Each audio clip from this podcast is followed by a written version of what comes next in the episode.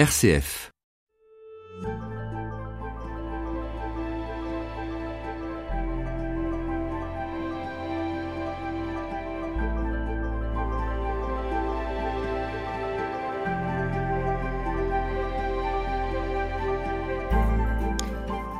De 2009 à juillet 2018, Laurent Landette, vous avez été le modérateur général de la communauté de l'Emmanuel. Bonjour. Bonjour. Cette communauté euh, catholique du renouveau charismatique, euh, pour la situer en quelques chiffres, ce sont environ 11 500 membres répartis dans une soixantaine de pays, 275 prêtres et une centaine de séminaristes, 225 hommes et femmes consacrés dans le célibat et une dizaine d'évêques issus donc de cette communauté.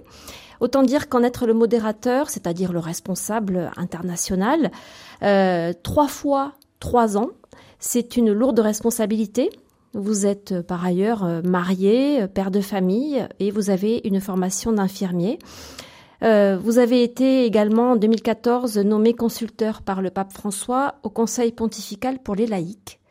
Tout ça, vous l'évoquez, vous le racontez, euh, vous le livrez en quelque sorte dans un ouvrage euh, qui paraît euh, aux éditions de l'Emmanuel et que vous avez réalisé avec un journaliste qui s'appelle Henrik Lindel. Ce livre s'intitule Dieu fait toutes choses nouvelles, regard d'un laïc sur la mission de l'Église d'aujourd'hui. Euh, nous allons, euh, à l'occasion de, la publication de ce livre, revenir sur votre parcours. Pour euh, commencer, j'aimerais savoir si, en fait, ce livre, c'est une sorte de bilan à l'issue de ces neuf années, en ayant la responsabilité de cette communauté l'Emmanuel.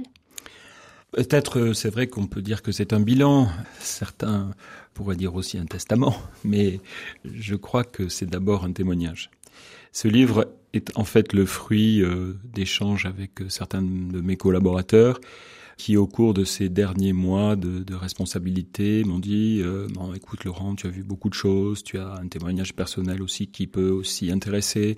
Nous t'encourageons à témoigner. Je me disais justement, est-ce que c'est juste de faire euh, un bilan? Est-ce que voilà Et puis finalement, ce qui m'a encouragé, c'est de prendre les choses du côté justement du témoignage pour faire passer ce que j'avais reçu. C'est-à-dire, au bout du compte, qu'est-ce que vous aimeriez que les lecteurs et puis les auditeurs retiennent de ce que vous allez livrer, de ce que vous racontez dans cet ouvrage? Eh bien, justement, je crois que le titre résume bien les choses, il me semble. C'est Dieu fait toutes choses nouvelles, à travers nos épreuves, à travers nos joies, à travers euh, toutes les étapes que nous avons à vivre dans notre vie, que ce soit de simples étapes familiales ou professionnelles ou de responsabilité ecclésiale. Eh bien, moi, ce que j'ai voulu dire, c'est que Dieu est là. Dieu nous aide, Dieu nous aime, Dieu nous conduit, il nous permet d'avancer avec lui, en sa compagnie, et c'est une grâce, vraiment. Alors pour comprendre d'où vous venez, quel a été votre parcours, il faut remonter à l'enfance, et avec une expérience euh, qui est celle de l'exil. Racontez-nous.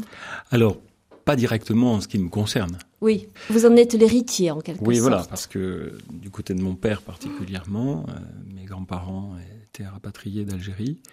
Et c'est vrai que cela a marqué considérablement euh, mon enfance, parce que j'ai été le, témoin de témoignages de cette euh, tragédie humaine, et qui m'a quand même laissé une, sensibilité euh, particulière justement par rapport aux peuples qui sont exilés, et puis aussi une attention en ce qui concerne les personnes qui quittent leur terre il y a une, euh, oui, encore une fois, j'utilise ce terme, une tragédie à voir ces hommes et ces femmes qui, euh, pour des raisons euh, indépendantes de leur volonté, sont contraints à quitter ce qui les a fait vivre, ce qui les a nourris, ce qui les a enthousiasmés, les paysages qui les ont bercés.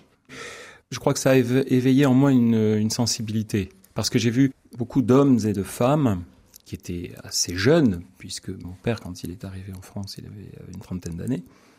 Et j'ai vu euh, ces personnes-là qui étaient porteurs d'une souffrance euh, à la fois indicible et à la fois exprimée aussi. C'est quand même important de le dire aujourd'hui. Dans quel type de, famille avez-vous grandi? Qu'est-ce que vous pourriez dire de ce de climat dans lequel vous avez été élevé?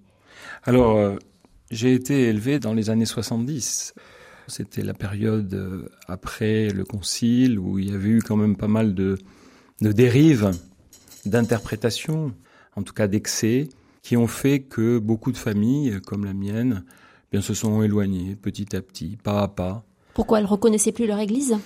Oui. Comme on dit parfois Il y avait, oui, je pense qu'on peut le dire comme ça. Il y avait euh, une telle rapidité dans le, la mutation, dans le changement, que parfois de dimanche en dimanche, les gens ne se reconnaissaient plus dans leur paroisse. Voilà, avec euh, des histoires particulières aussi, mais je me souviens, j'en parle dans, dans, ce livre, de certains excès en homélie ou euh, dans certaines prières euh, très politisées. Et je me rappelle que ça choquait beaucoup de gens. Et, et vos parents étaient croyants? Oui, oui, oui, ils étaient croyants. Et puis petit à petit, pas à pas, je dirais sans scandale, mes parents se sont un peu retirés. Mais pour autant, ça n'a pas empêché que gardent la foi et qu'ils aient le désir de nous transmettre la foi. Sous quelle forme alors? Alors, on a fait le catéchisme quand même, mais la manière dont on était catéchisé, c'était un petit peu folklorique parce que on faisait beaucoup de jeux, on faisait des gâteaux, des crêpes, des machins, on faisait des dessins, je me rappelle, pour les, les enfants euh, chiliens qu'on envoyait. Euh, c'était sûrement très bien. Victime de la dictature Oui, oui, et puis je, je pense que c'était aussi euh, intéressant de nous éveiller à ces questions, mais pas assez d'éveil à la fois. Et mes parents étaient assez euh, sensibles à ces questions, et du coup, ils ont repris les choses euh, en main, si j'ose dire, puisque à domicile, ma mère nous faisait le catéchisme de façon euh, privée.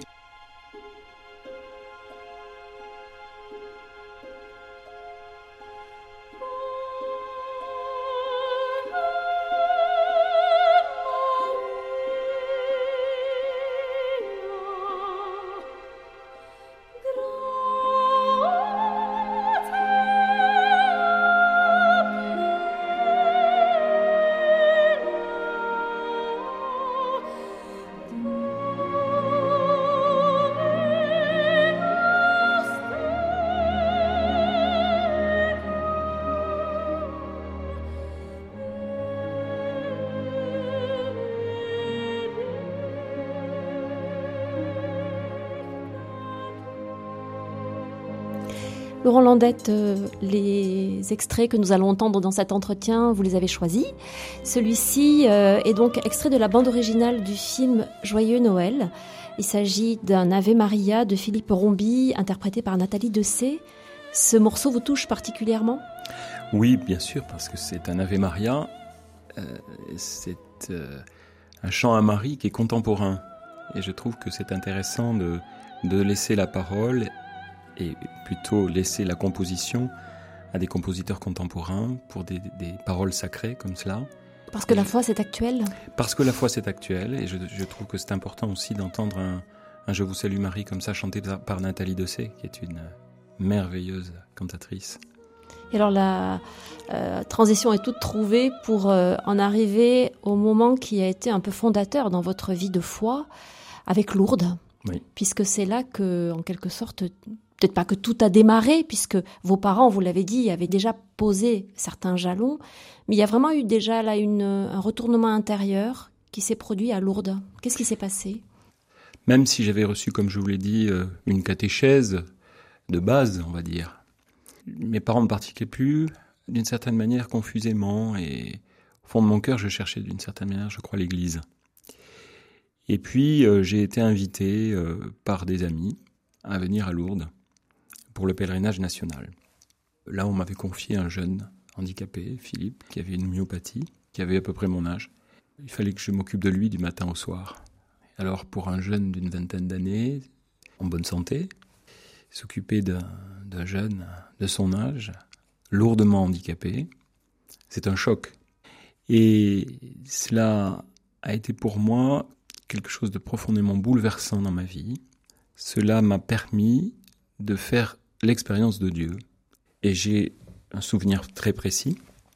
Alors que je promenais Philippe, un après-midi, nous sommes allés à la grotte, lui tout fragile, ne pouvant pas se mouvoir, regardant un autre handicapé, de notre âge aussi, de notre handicap, et regardant ce, jeune avec un tel amour, une telle bonté, une telle patience, une telle compassion, je me suis dit pour aimer autant, alors qu'on souffre autant, Dieu existe. Et nous étions au pied de la statue de la Vierge Marie. Alors on peut pas dire que je ne croyais pas avant, mais cela a quand même orienté ma vie. Je crois qu'on peut parler d'une conversion. Vous parlez d'expérience, c'est-à-dire qu'il ne s'agissait pas du euh, résultat d'un raisonnement dans votre esprit ou d'une enfin, d'une émotion qui vous aurait saisi à un moment donné? C'est quelque chose de plus que je crois qu'il n'y avait pas l'absence d'un raisonnement, mais je crois qu'à un moment, la raison se tait pour laisser la place à la foi, et la raison revient pour interpeller la foi et la sensibilité. Je crois que c'est un dialogue entre ce qui est sensible et ce qui est concret. Ça veut dire qu'à un moment donné, il y a une certitude qui s'installe? Oui, là, il y a eu une certitude à ce moment-là. Que Dieu existe Oui, c'était pour moi euh, incontestable. Qu'est-ce que ça a changé dans votre vie de jeune homme? Vous aviez une vingtaine d'années. Oui.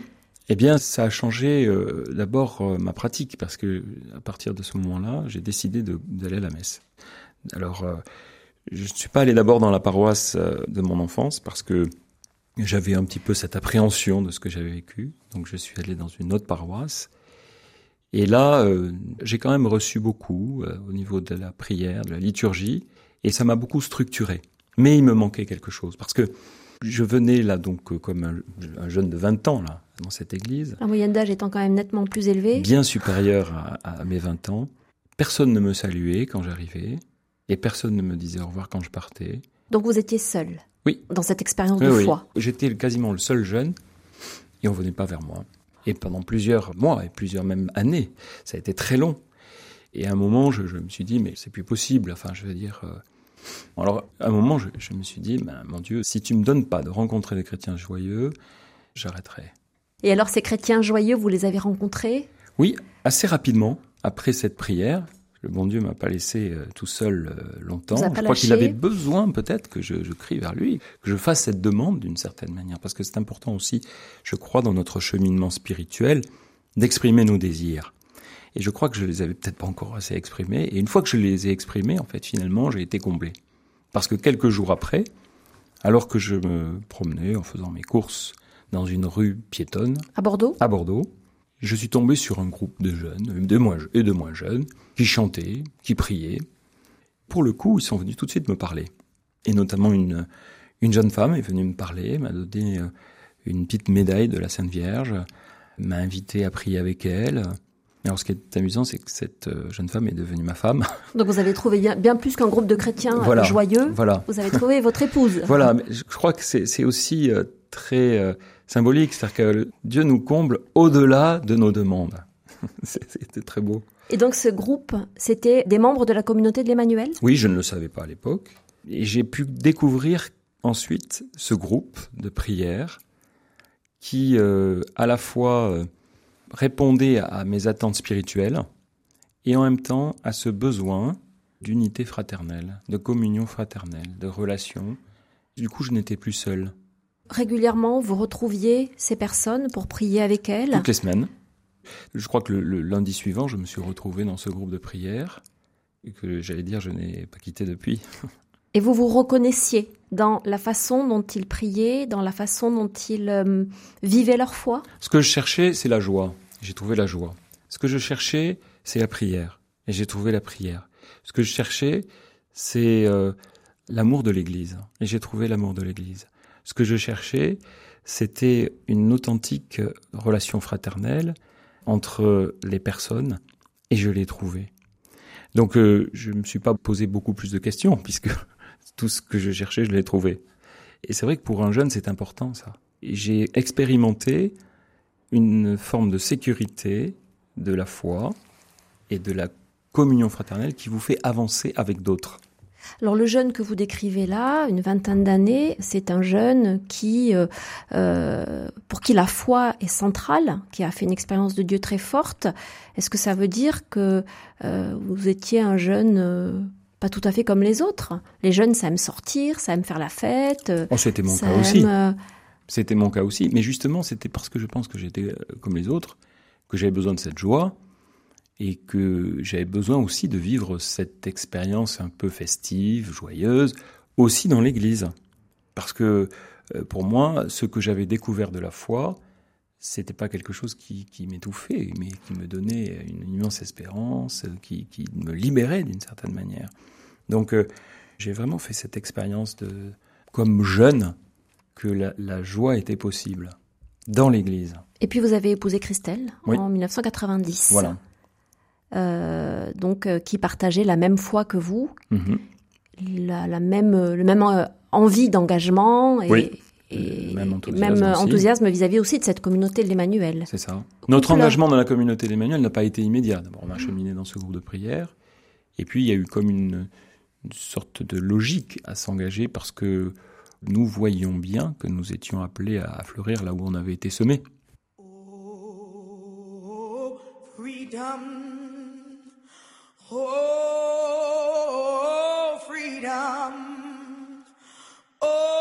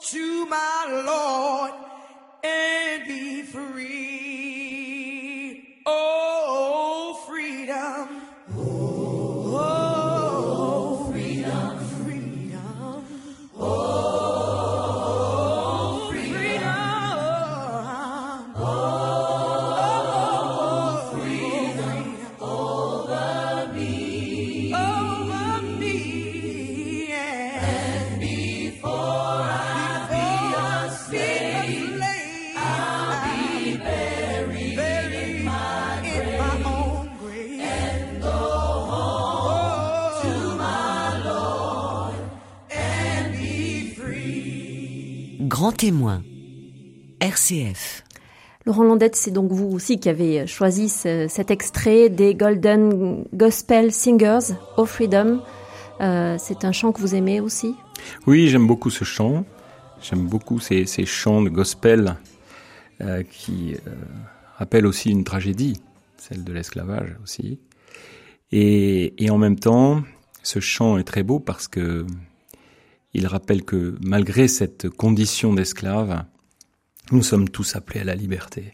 Et quels que soient nos esclavages, nos emprisonnements, nos, addictions, eh bien nous sommes appelés à une grande liberté qui est celle des enfants de Dieu. Et ce Oh Freedom est vraiment magnifique pour ça parce que c'est un appel. Alors cette liberté, justement, vous en parlez lorsque vous évoquez votre vie de couple et notamment vos fiançailles avec celle qui allait devenir votre épouse, et vous euh, témoignez d'une expérience qui est très personnelle, très intime, de ce temps de fiançailles que vous avez choisi de, de respecter l'un et l'autre et de rester chaste jusqu'au mariage. Pourquoi est-ce que vous racontez dans ce livre ce choix encore une fois, très personnel et très intime. En quoi est-ce que ça peut être un témoignage euh, édifiant pour d'autres, selon vous? Pour plusieurs raisons. D'abord parce qu'aujourd'hui, nous avons six enfants et nous avons des, jeunes de cet âge. Et puis, nous sommes entourés de jeunes dans notre famille, voilà, et dans notre communauté aussi. Et il m'a semblé important de, de témoigner de l'importance de la préparation au mariage. Et puis aussi, nous voyons autour de nous beaucoup de couples qui éclatent, et souvent parce qu'ils ne se sont pas préparés, parce qu'il n'y a pas eu ce temps de mûrissement, de cheminement. Nous, nous avons découvert et nous avons été émerveillés par ce cheminement, même si c'est un combat, si ce n'est pas le chemin le plus facile.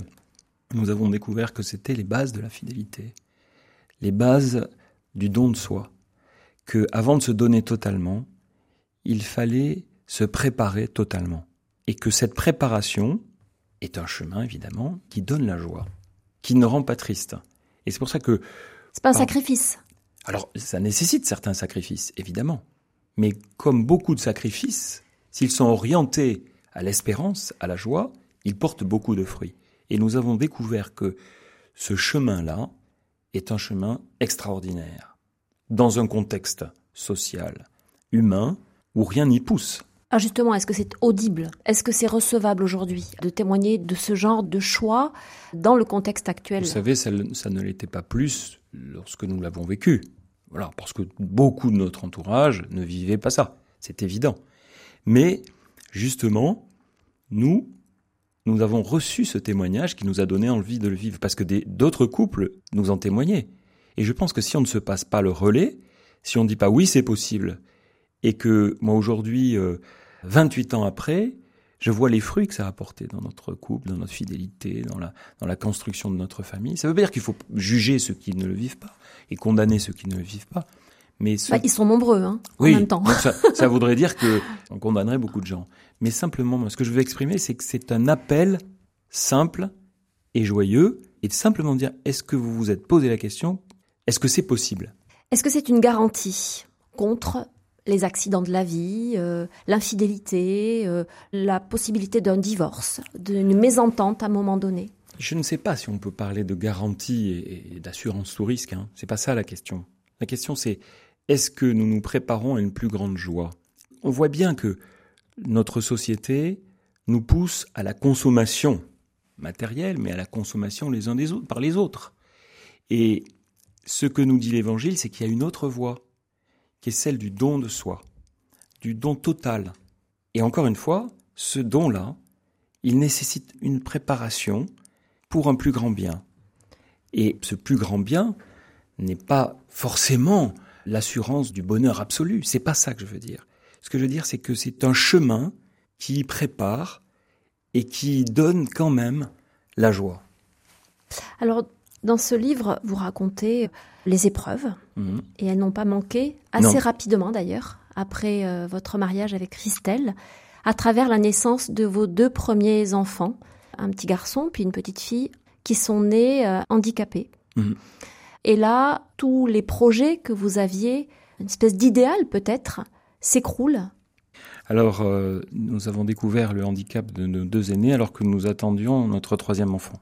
Donc ça a été terrible cataclysme dans notre vie.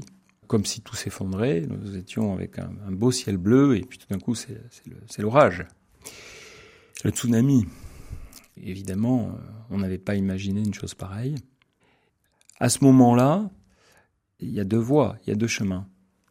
Soit le désespoir, la spirale infernale du désespoir, soit la décision d'espérer. Et bien justement, le fait que nous avions vécu cette préparation au mariage, nous avons vécu ce sacrement en découvrant que Dieu s'engageait avec nous, eh bien cela nous a permis de nous engager aussi dans cette espérance. Alors pas à pas, ça n'a pas été tout simple, mais petit à petit, grâce à la parole de Dieu, grâce à la prière et grâce aux autres aussi, à ceux qui nous ont entourés, nous avons pu faire le choix de l'espérance. Mais espérer en quoi? Espérer quoi? Espérer d'abord que tout a un sens et que nous sommes appelés à chercher ce sens.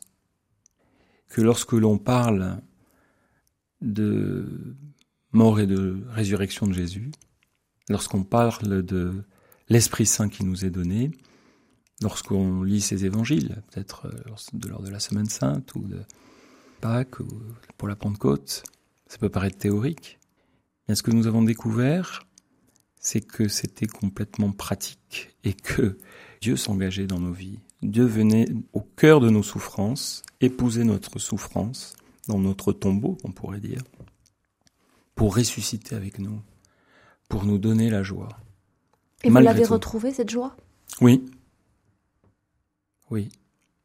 Vraiment. C'est pas une joie qui, qui nie les difficultés, évidemment. Non, voilà. C'est pas, c'est pas une, pas une joie euh, à la manière forcément euh, du monde, parce que l'épreuve est toujours là. Mais c'est une joie qui nous montre que, justement, il y a un sens et que ce à quoi nous nous préparons, encore une fois, c'est euh, à la vie éternelle. Et cette vie éternelle, elle est pour chacun de nous. Cette vie éternelle, c'est la plénitude du bonheur. La vie est plus forte que nos épreuves, que nos tourments. Et ce que nous avons découvert humblement, c'est que Dieu est là. Dieu est là au cœur de nos difficultés, de nos épreuves, qu'il nous parle, Vraiment. Au cœur du désespoir, parce que vous l'avez touché, le désespoir, à un moment donné. Bien sûr, forcément. Parce que le, handicap de nos deux aînés est toujours euh, bien là. Une maladie génétique. Une maladie génétique, incurable, qui se manifestent par des troubles de l'intelligence, des troubles locomoteurs, et qui durent. Vos quatre autres enfants n'ont pas euh, cette maladie. Oui, alors ce que, je, ce que je, je, je, raconte dans, dans ce livre, c'est comment justement, contre toute espérance, Dieu nous a appelés à donner à nouveau la vie. La question s'est posée cruellement pour vous, hein, d'ailleurs. Oui. Pour vous deux. Bien sûr. Bien sûr, parce que nous étions dans un contexte euh, médical, euh, là encore une fois, qui ne pousse pas à ça. Et aussi, on peut le comprendre. Voilà, parce que c'était une maladie génétique et parce que. Il y avait un risque énorme il y avait, les, il y avait un risque aussi. Les enfants suivants soient atteints également. C'est un pari que vous avez fait? Non. Non, c'est pas un pari. Non, non. Nous savons simplement essayer de chercher la volonté de Dieu pour nous, dans nos vies. À un moment où c'était quand même très, très dur, très éprouvant, où les, le monde extérieur nous regardait euh, un peu comme des zombies, parce que c'est vrai que c'était... Voir des personnes irresponsables, hein, vous le dites dans le oui, livre. bien sûr. Là encore, je, veux dire, euh, si on ne raconte pas l'histoire, comment ça s'est passé, on, on, pourrait le croire. On peut toujours le croire, évidemment, mais, mais ce que nous, nous avons découvert, encore une fois, c'est Dieu est très précis. Dieu est proche de nous. Il vient visiter chacune de nos vies pour nous conduire, bien sûr, en, nous laissant notre liberté. Ça s'appelle le discernement. Et ce que nous avons découvert, c'est que pour nous, cette volonté-là, c'était de donner à nouveau la vie.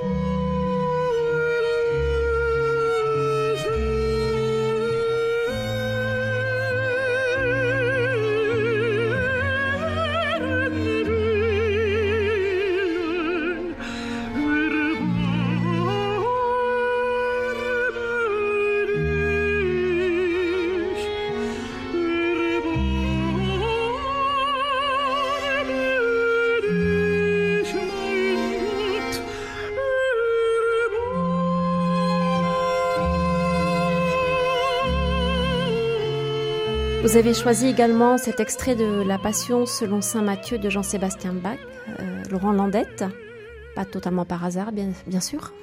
Non, c'est euh, ce chant veut dire euh, prends pitié de moi, Seigneur, parce que, comme je vous le disais, voilà, nous avons découvert à quel point Dieu était proche et en même temps aussi nous avons fait l'expérience de notre pauvreté, de nos limites, de nos découragements et à quel point Dieu, si nous crions vers lui, si nous nous tournons vers lui, si nous le, le regardons, un peu comme Pierre, vous savez, qui regarde Jésus et puis quand il le regarde plus, il coule.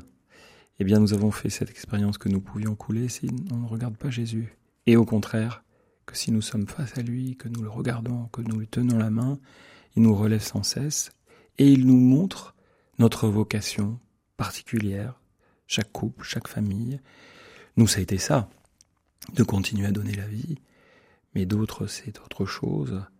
Mais moi, ce que je voudrais dire à travers ce témoignage, c'est que Dieu ne nous laisse jamais tomber, quelle que soit notre épreuve, quelle que soit notre déchirure, notre blessure, notre pauvreté, Dieu est là. Ceux qui nous écoutent aujourd'hui, je voudrais vraiment qu'ils l'entendent, peut-être euh, du fond de leur lit, dans leur douleur de famille, de couple, dans leur histoire. Je voudrais pouvoir leur dire à travers ce que j'ai découvert, bien humblement, que Dieu est là. J'ai cette certitude chevillée au corps et au cœur que Dieu, et particulièrement par sa parole, si nous crions vers lui, prends pitié de nous, Seigneur. Il ne nous laisse pas tomber. Il est là. Il nous aime trop pour nous laisser tomber. Alors cette expérience, vous l'avez faite à travers euh, la prière, notamment la méditation de la parole de Dieu, mais aussi euh, à travers et grâce à ceux qui vous entouraient.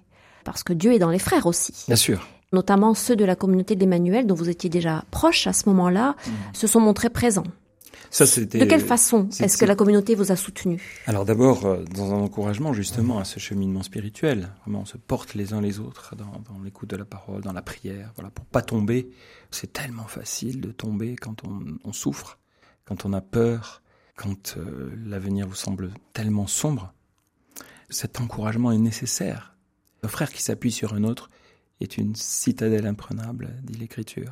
Et puis, nous avons fait aussi l'expérience bien concrète que dans l'épreuve, nous avons besoin d'amour, nous avons besoin d'attention Gratuite. gratuite. Et là, il nous est arrivé quelque chose d'extraordinaire, moi qui a marqué mon cœur au fer rouge. hein. Alors que nous étions à l'hôpital, nos enfants étaient à l'hôpital. Les deux, hein. Les deux, voilà. C'était euh, vraiment assez difficile, vous pouvez l'imaginer. Ma fille avait un examen euh, très douloureux, il avait fallu la, ficeler un petit peu à la table d'opération pour pas qu'elle bouge, etc. Elle était toute petite, elle avait 6 mois.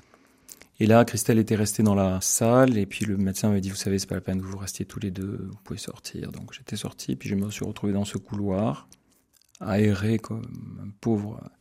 J'étais perdu. Je me suis dit, mais où aller? Je me suis dit, je vais aller à la chapelle de ce grand hôpital. Et là, je serai tout seul, je pourrai. J'arrive dans cette chapelle, et je vois dans, dans la pénombre un couple qui priait. Et puis je reconnais ce couple que j'avais aperçu dans la communauté, avec qui je n'avais jamais parlé. Je me suis dit quand même, je vais les saluer, je vais vers eux, je leur dis, mais vous avez quelqu'un de votre famille qui est hospitalisé, vous visitez des malades ici? Et lui me dit, non Laurent, tu sais, nous sommes là pour toi. Nous sommes là pour toi. Ce nous sommes là pour toi a été comme la parole de Dieu. Je me suis dit, mais si je n'étais pas venu à ce moment-là dans cette chapelle, parce que j'aurais pu ne pas y être, je n'aurais pas su cette gratuité de l'amour. Qu'est-ce que ça change, ça? Ça change tout parce que vous savez que vous êtes aimé et que cet amour de Dieu se manifeste aussi par les frères, par les autres. Vous n'êtes plus seul. On n'est plus seul et plus que ça. Dieu nous montre concrètement son amour et les frères nous aiment par l'amour que Dieu leur donne.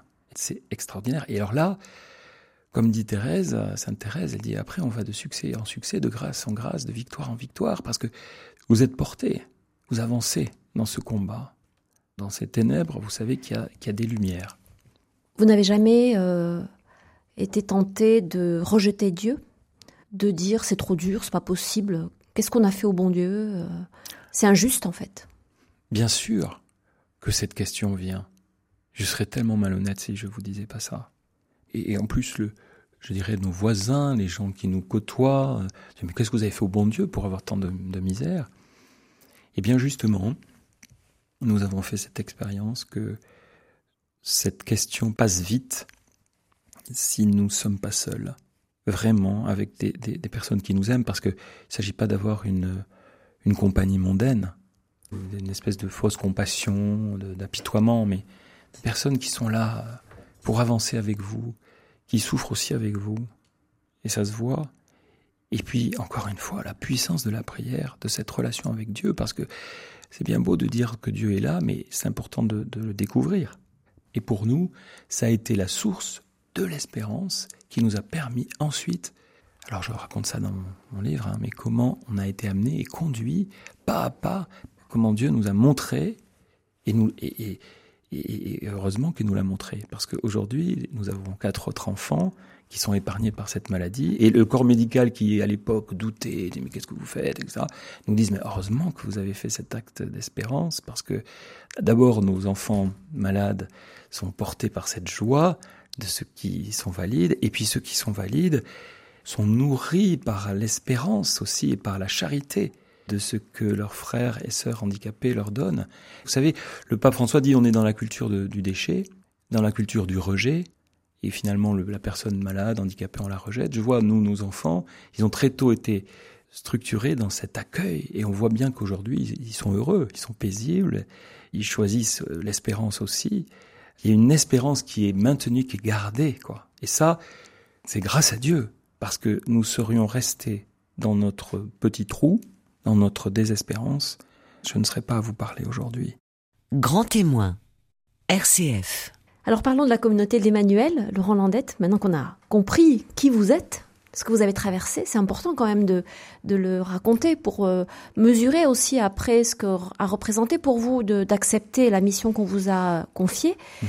Euh, alors qu'est-ce qui fait la particularité selon vous de la communauté de l'Emmanuel D'abord c'est sa vocation, c'est sa fondation, c'est son nom. Hein, L'Emmanuel ça veut dire Dieu avec nous. À travers la première partie là, de, mon témoignage, c'est ce que nous avons découvert, que Dieu est de notre côté. Voilà. Dieu s'est fait homme, le Verbe s'est fait chair. Donc ça, ça a des conséquences inouïes dans notre vie de prière, dans notre vie de famille, dans notre vie de couple, dans notre vie de travail, dans notre vie sociale. Le fait que Dieu soit avec nous, c'est quand même euh, énorme. et, donc, c'est comme disent les jeunes, c'est énorme. Donc ça, c'est le premier élément qui, je pense, définit la communauté. Ensuite, c'est parce qu'il s'est fait chair que nous pouvons l'adorer. C'est parce qu'il s'est fait chair, qu'il est Emmanuel, que nous pouvons exercer la compassion. Et c'est parce qu'il est avec nous, encore une fois, que nous pouvons évangéliser. Donc c'est un peu un triptyque de la communauté, adoration, compassion, évangélisation. Et on peut dire que le charisme de la communauté se manifeste dans une communion missionnaire des états de vie. Avec cette particularité aussi quand même que cette communauté s'inscrit dans euh, le souffle, en quelque sorte, des communautés du renouveau charismatique. Hmm. avec quelquefois des manières de prier, des manières d'évangéliser spécifiques. Qu'est-ce qui vous caractérise de ce point de vue-là, notamment en ce qui concerne l'évangélisation? Alors vous voulez parler peut-être des signes plutôt extérieurs. Alors c'est vrai que c'est la louange, c'est des chants joyeux, c'est une dynamique missionnaire. Mais vous savez, moi, j'ai un petit peu de mal à dire que l'Emmanuel est une communauté charismatique. Pourquoi? Parce que je pense qu'on n'est pas plus charismatique que l'Église. Qu'est-ce que ça veut dire charismatique? Ça veut dire vivre de l'Esprit Saint. Et je pense que nous ça, c'est la vocation de l'Église. C'est la vocation de, tout baptiser. De tout baptiser. Alors après que que l'expression soit se manifeste par des chants comme ci ou comme ça, voilà. Mais je, je pense que ce renouveau dans l'Esprit Saint, chaque baptisé est appelé à le vivre. Qu'est-ce que c'est alors Il ne faut pas le cloisonner dans ce qu'on a mmh. appelé le renouveau charismatique. C'est une question de sensibilité alors? De sensibilité, comme il y a une sensibilité carmélitaine, comme il y a une sensibilité bénédictine, comme il y a une sensibilité euh, d'autres d'autres courants religieux, d'autres dans l'histoire de l'Église, il y a eu des, des renouveaux, des sensibilités qui qui correspondent en fait à une réponse à un besoin du moment. Voilà, le Seigneur suscite des communautés pour répondre à un besoin spirituel, de charité, euh, social, etc. Et cette sensibilité s'exprime en fonction de ça. C'est le cas de l'Emmanuel, c'est le cas du Chemin Neuf, c'est le cas de Saint-Martin, c'est le cas de tellement d'autres communautés variées. Et c'est la beauté de l'Église, la richesse de l'Église.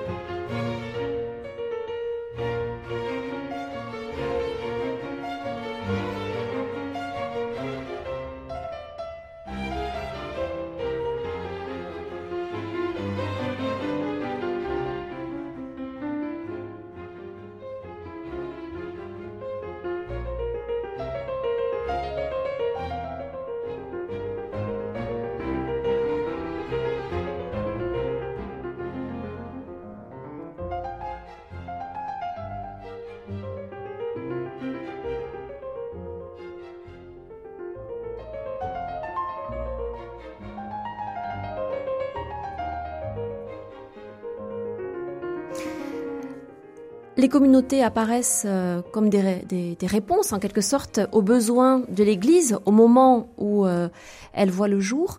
D'après vous, à quel type de besoin une communauté comme la communauté de l'Emmanuel euh, est-elle venue répondre dans les années 70 alors, c'est à moi de le dire, mais je pense quand même qu'il y a besoin profondément de prière, besoin d'adoration, besoin de, de rencontres personnelles avec le Christ. Je crois que c'est ce qui a fait aussi euh, la, grâce du renouveau dans un contexte que j'évoquais tout à l'heure, des années 70, où on se centrait plus sur des questions sociales, euh, voire politiques. C'est bien de le faire, mais il y avait une disproportion au détriment de la vie spirituelle. Et je pense que, dans un premier temps, la communauté de l'Emmanuel a apporté ce renouveau spirituel, avec d'autres. Hein. Voilà, il faut vraiment surtout le dire, parce que nous n'avons pas le monopole de cela. Donc je pense qu'il y a eu ce, besoin-là. Et puis, ce qui est très intéressant dans l'histoire de la communauté de l'Emmanuel, comme dans l'histoire de bon nombre de communautés, c'est que, en fait, nous ne sommes pas focalisés sur ces questions spirituelles, puisque il y a eu des œuvres qui se sont aussi développées. Par exemple Comme Fidesco, Fidesco. euh, comme Le Rocher. Fidesco, c'est, une ONG qui envoie des jeunes et des moins jeunes dans des pays en voie de développement à la demande de l'Église pour développer des projets qui à la fois allient euh, la question de la foi et la question de la coopération. Un volet social finalement. Voilà, mais pas sans la foi. Nous tenons vraiment à cela. Ce volet social dont vous parlez, il, il procède d'un attachement au Christ et d'une relation au Christ. Voilà. Donc ça, c'est vraiment important, ce qu'on voit aussi avec le Rocher aussi, dans, dans ce- et puis d'autres initiatives qui sont très variées en fait finalement. Le cœur étant parelmonial? Alors le cœur étant parelmonial, mais justement, puisque vous prenez cette image du cœur, le cœur n'irrigue pas que le cœur. Qu'est-ce qu'il irrigue? Il irrigue tout le corps. Ça veut dire que justement tout ce que nous pouvons recevoir de cette spiritualité du cœur de Jésus, qui montre son amour, c'est pour ensuite le donner aux hommes. Alors le- de le donner de diverses manières, de le donner à travers euh, une formation à la prière, une formation catéchétique, une formation à- au magistère de l'Église, une formation théologique, et aussi un appel à servir les plus pauvres. Et ça, c'est une, je pense, une grâce de l'Emmanuel, grâce aussi à la, à la personnalité de notre fondateur, Pierre Goursat, qui était un homme de compassion, un homme qui vivait avec les pauvres, qui vivait tellement pauvrement aussi, qu'on confondait parfois avec un clochard. Je le raconte dans mon, dans mon livre aussi. Il a fondé la communauté en 72. Il a fondé la communauté, voilà, à ce moment-là. C'était un homme simple, humble, un homme de prière, un homme d'adoration, complètement centré sur le Christ, qui passait des heures devant le Saint-Sacrement, à, à aimer Jésus, à adorer Jésus, mais aussi des heures avec les pauvres, et à avoir sans cesse des idées pour servir les pauvres. Il y a un, passage que j'aime beaucoup dans le Concile Vatican II, dans Gaudium et Spes, c'est l'introduction de Gaudium et Spes, les joies, les espérances, les tristesses et les angoisses des hommes de ce temps sont aussi celles des chrétiens. Et je pense que si nous sommes centrés sur Jésus, nous sommes aussi centrés sur les misères du monde. Parce qu'il se trouve dans ces misères-là aussi. Il nous y attend, il nous précède dans ces misères. Grand témoin. Véronique Elzieux. Alors vous avez eu des responsabilités euh, au sein de cette communauté. D'abord, euh, vous êtes devenu responsable de la région Aquitaine Mm. où vous viviez.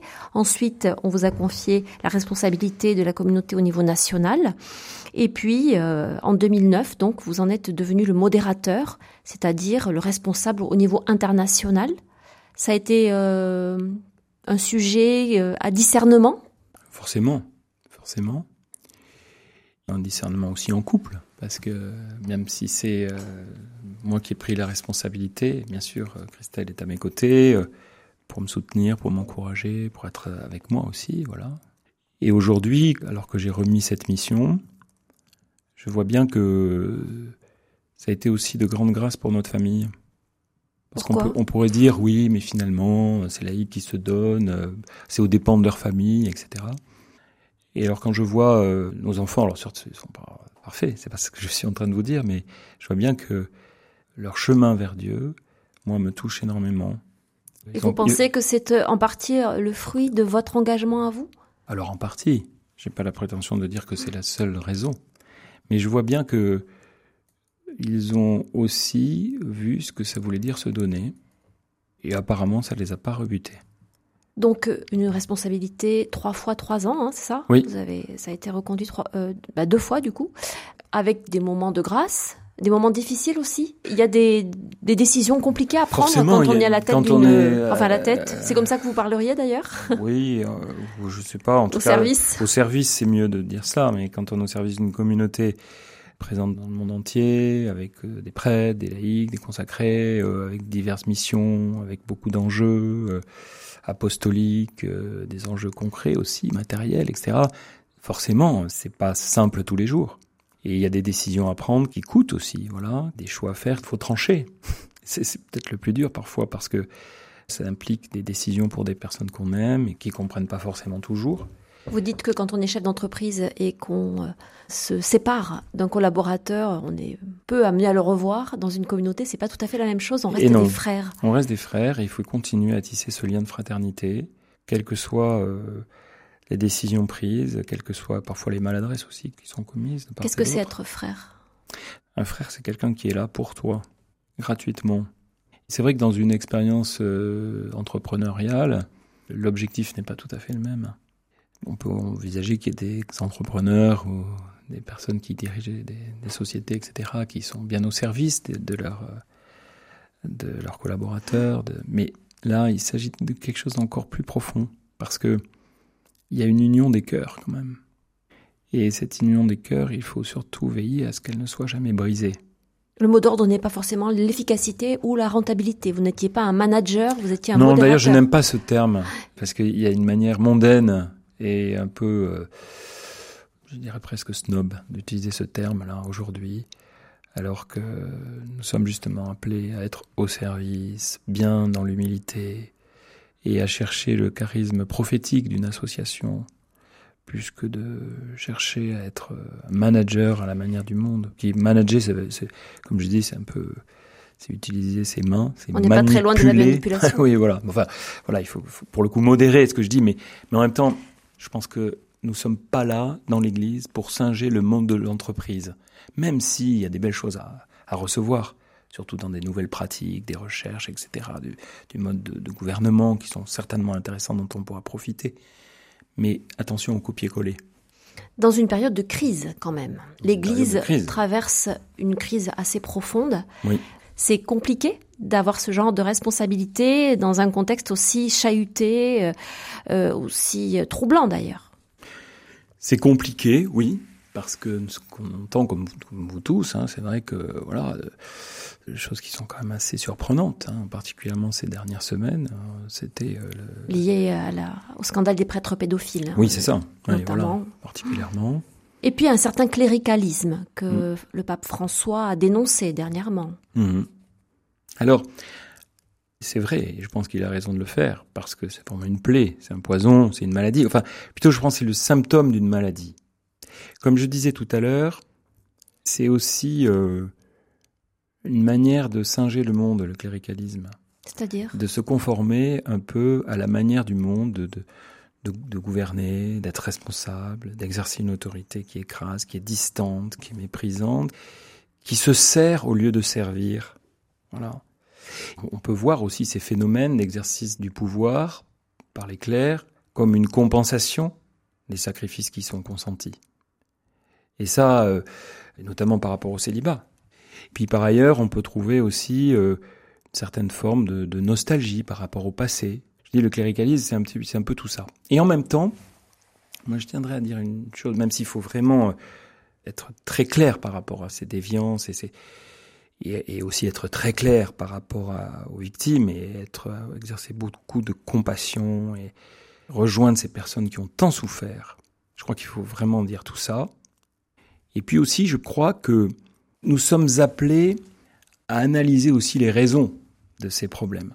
On peut tomber dans, le piège de ne faire que de dénoncer.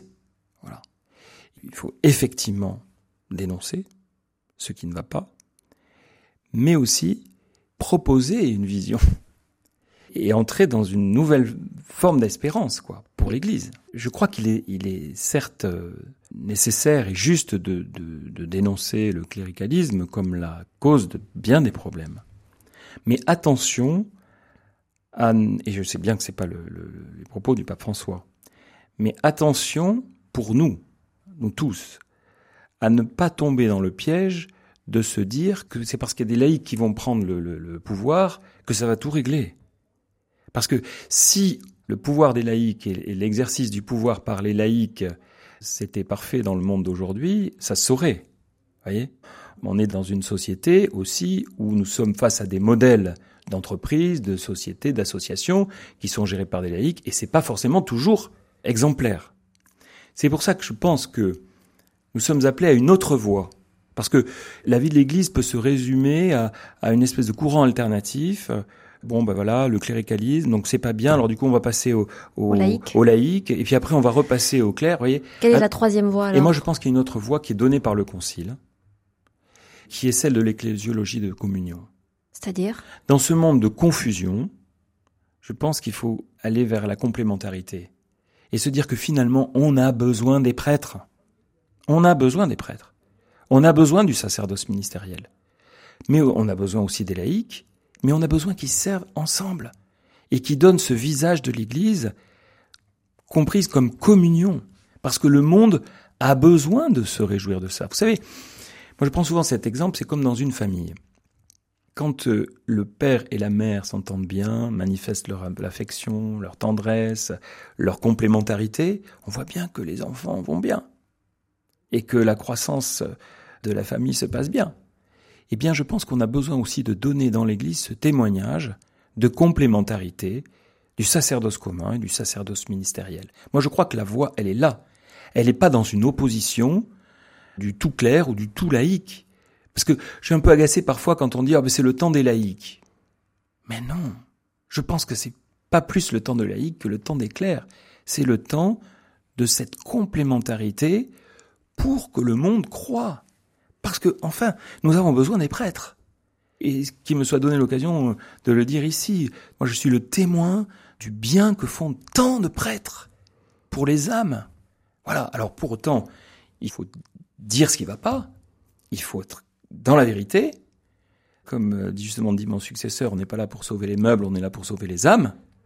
Mais je pense qu'il faut, pour autant, justement dans cette perspective du salut, proposer non pas une nouvelle Église, mais proposer ce qu'est véritablement la vocation de l'Église, qui est de manifester cette unité. Mais peut-être que le travail de vérité justement qui est fait en ce moment va contribuer à redonner à chacun une juste place Certes, à condition que cette vérité même si cette dénonciation est nécessaire, absolument nécessaire, mais il ne faut pas qu'elle se résume à ça, parce que sinon on risque de tomber dans une spirale de la terreur et de la dénonciation, et on sait où ça mène. Voilà. Et ça, ce n'est pas juste. Je pense qu'il y a trois phases en fait. Une phase, effectivement, de compassion, de dénonciation du mal, une phase aussi d'analyse, parce que peut-être pas que le cléricalisme, il y a aussi des manières de gérer, des manières de gouverner, des manières de... Voilà, je pense que de se conformer à une société qui est hyper sexualisée aussi, ça aide pas. Donc une analyse des, des causes, et ensuite je pense que ce qui est nécessaire, c'est d'avoir une vision. Voilà. Est-ce que nous avons une vision pour les années qui viennent, pour les 20 ans, les 30 ans qui viennent? Et je pense que la vision, elle nous est donnée clairement par le Concile Vatican II, et particulièrement par un passage extraordinaire qui est Lumen Gentium 10, qui dit que le sacerdoce ministériel est au service du sacerdoce commun des baptisés, donc manifestant cette joie de la communion et de l'ecclésiologie de communion, de la complémentarité des états de vie. Moi, je pense que la clé, elle est là. Et c'est pour ça que je ne suis pas, en tant qu'ancien responsable de communauté, je ne suis pas un homme désespéré. Malgré les, les pauvretés comme vous que j'ai pu entendre, mais je ne suis pas désespéré. Un dernier mot très rapide au sujet du pape François dont vous parlez aussi assez souvent dans le livre. Mhm. De manière générale, vous êtes un admirateur des papes. Comme catholique. Euh, sans être papolâtre, dites-vous. Non. Mais François, qu'est-ce qui vous inspire? Moi, ce pape-là, je ne sais pas si vous avez vu récemment ce film, euh, Le pape François, un homme de parole. Je trouve que c'est très beau parce que ça résume pleinement ce qu'il est. C'est-à-dire que c'est un homme qui parle à un monde qui ne s'attend même plus à ce que l'Église lui parle. Il trouve les mots? Il trouve les mots. Alors parfois, euh, les gens ne comprennent pas, disent oh oui, mais quand même. Mais en fait, on parle. On parle de ce qu'il dit. Ses paroles sont relayées. Et moi, ce que je vois, c'est que dans un milieu non croyant, ses paroles ont un impact très fort. Il sait rejoindre les gens. Voilà. Et des gens qui ne s'attendaient même plus à ce que l'Église ait quelque chose à leur dire. Vous savez, un peu comme euh, la Samaritaine. Hein qui dit à Jésus, toi, juif, tu me parles, toi, tu me parles, s'attend même pas à ce qu'on s'adresse à elle. Je pense que ce monde est un peu un monde de Samaritaine, qui est un peu dans ce désert où il n'y a plus de parole de l'Église, elle n'est plus reçue en tout cas, et le pape François a une parole qui est reçue. Et ça, je pense que c'est une grâce extraordinaire de ce pontificat. Merci beaucoup Laurent Landette d'être venu nous donner votre témoignage dans cette émission. Je rappelle que vous publiez un livre aux éditions de l'Emmanuel avec le journaliste Henrik Lindel. Ce livre s'intitule Dieu fait toutes choses nouvelles. Regard un laïc sur la mission de l'Église aujourd'hui. Encore un très grand merci à vous et merci à Pascal Gauthier qui a assuré la technique de cette émission. Merci à vous.